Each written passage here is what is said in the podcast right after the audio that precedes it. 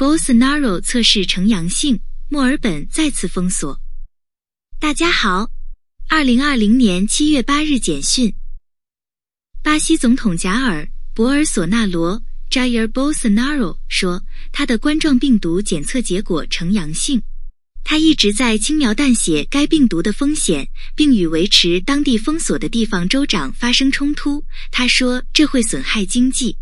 博尔索纳罗先生说，他在症状轻微、咳嗽和低烧后接受了检查，而且感觉很好。墨尔本将从周三午夜起恢复锁定措施，为期六周。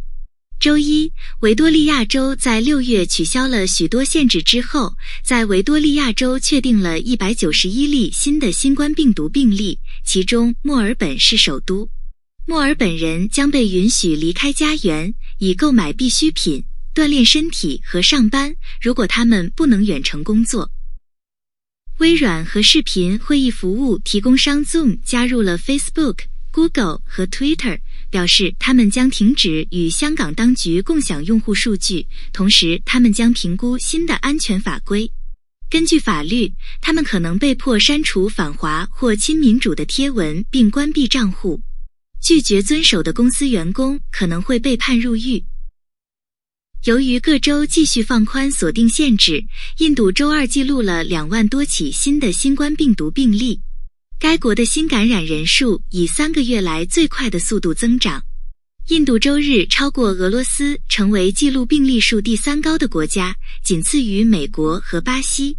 印度的大流行死亡人数也超过了两万。由于冠状病毒引起的封锁持续时间长于预期，欧盟委员会下调了对欧盟经济增长的预测。